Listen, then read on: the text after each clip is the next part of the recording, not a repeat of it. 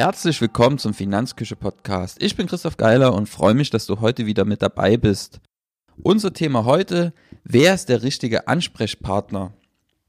Es wird gehen um den Versicherungsberater, Versicherungsmakler, Versicherungsvertreter, vielleicht noch kurz ähm, um den Finanzanlagenvermittler und den Honorarfinanzanlagenberater.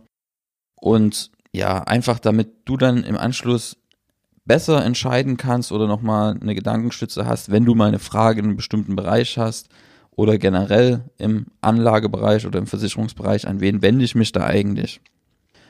Anstoß für den, ja, für die heutige Podcast-Episode hat mir eine Facebook-Nachricht gegeben von einer jungen Frau, die mir geschrieben hat, ja, lass doch mal treffen, uns vernetzen, ich bin junge Unternehmerin und neu in Leipzig und vielleicht kann man sich ja gegenseitig unterstützen. Bei solchen Nachrichten werde ich immer ein bisschen hellhörig. Hab auch mal gegoogelt, was die junge Dame so macht und da kam ein Drei-Buchstaben-Vertrieb zutage.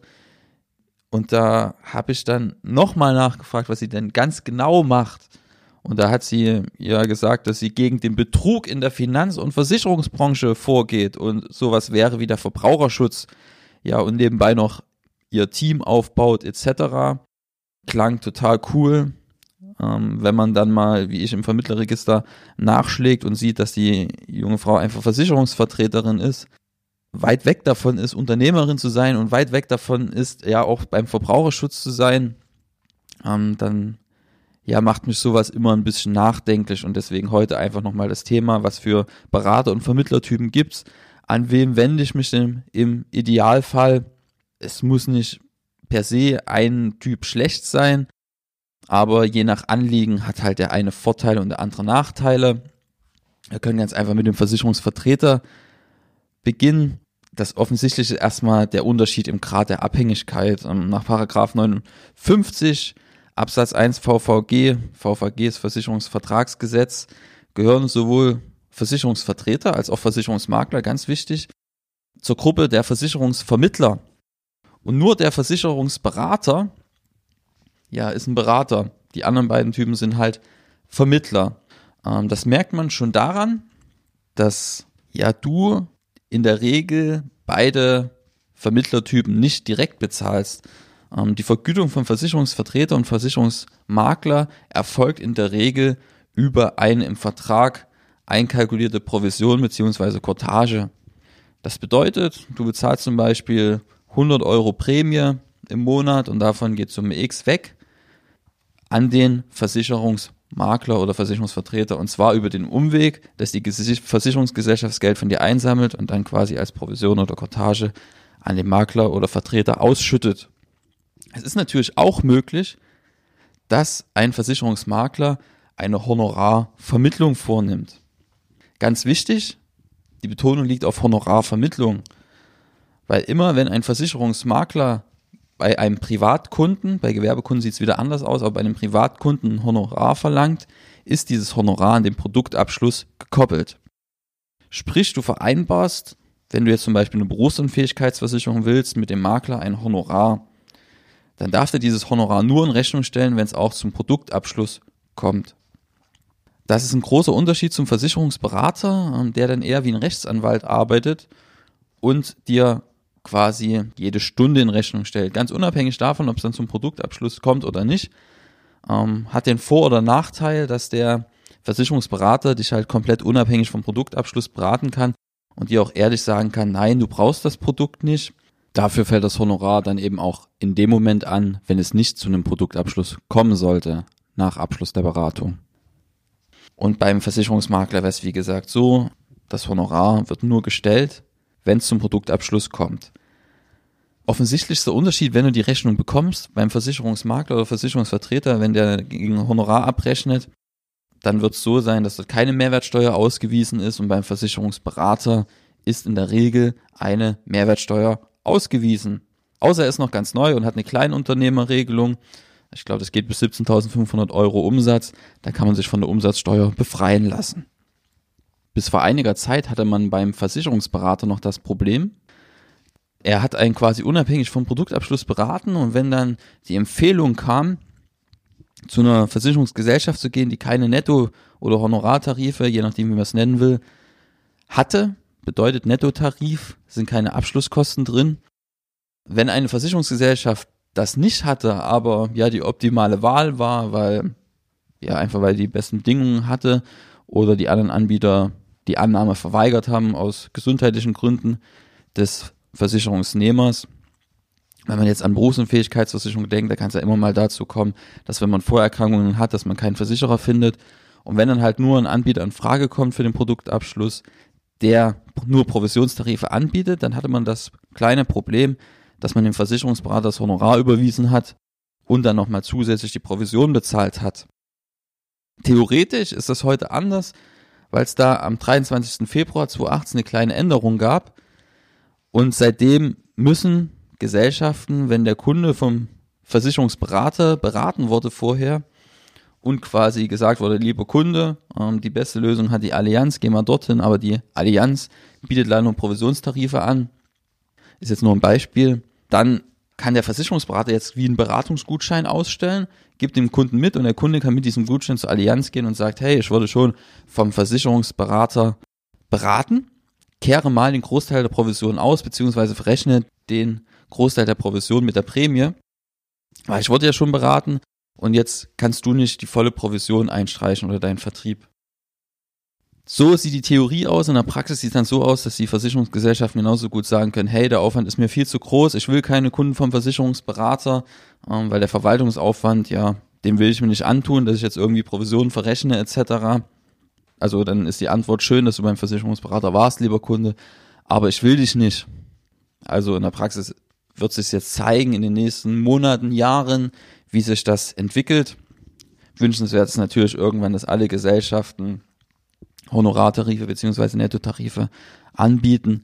In der Altersvorsorge ist das kein Problem mehr, ähm, aber gerade wenn man an private Krankenversicherung denkt und an Berufsunfähigkeitsversicherung, steht man dann ab und zu mal noch vor einer Herausforderung, gerade als Versicherungsberater oder als Kunde von einem Versicherungsberater, dass es halt nur eine eingeschränkte Produktauswahl gibt, wo man auf Netto- beziehungsweise Honorartarife zurückgreifen kann. Und dann wie gerade gesagt, in der Theorie ist es so, dass es da nicht mehr die Gefahr des Doppeltbezahlens gibt, aber in der Praxis sieht es ganz aktuell so aus, dass man ja da ein bisschen auf den guten Willen des Versicherungsunternehmens angewiesen ist, dass sie sagen, okay, wir verrechnen halt die Provision, wenn du schon beim Versicherungsberater warst. Jetzt stellt sich natürlich die Frage, zu welchem Beratertyp gehe ich mit welchem Anliegen? Ein Versicherungsvertreter, ganz wichtig, der steht auf der Seite rein rechtlich des Versicherungsunternehmens.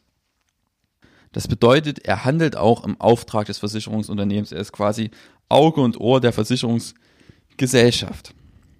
Ähm, hat ganz praktische Auswirkungen. Wenn jetzt zum Beispiel ein Schadensfall ist etc., ist der Versicherungsvertreter als allererstes immer dem Versicherungsunternehmen zugeordnet. Also er vertritt die Interessen des Versicherungsunternehmens und nicht die des Kundens. In der Theorie, in der Praxis natürlich so, dass die Versicherungsvertreter oftmals schon schauen, dass der Kunde sein Geld bekommt etc. Ähm, aber gerade bei größeren Schäden steht man dann manchmal vielleicht eher im Regen, als wenn man bei einem Versicherungsmakler jetzt zum Beispiel ist, der auf der Seite des Kunden steht, rein rechtlich. Ähm, der Versicherungsmakler ist zwar immer noch abhängig von Provision etc., aber er ist Sachwalter seiner Kunden.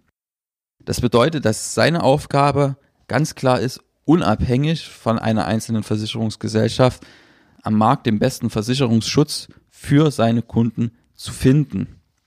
Also da wird mich jetzt vielleicht der ein oder andere Versicherungsberater steinigen, aber wenn du einen konkreten Versicherungswunsch hast, zum Beispiel eine Berufsunfähigkeitsversicherung und schon relativ klare Vorstellungen hast, ähm, auch in Richtung Absicherungshöhe etc., dann kannst du genauso gut zum Versicherungsmakler gehen wie zum Versicherungsberater.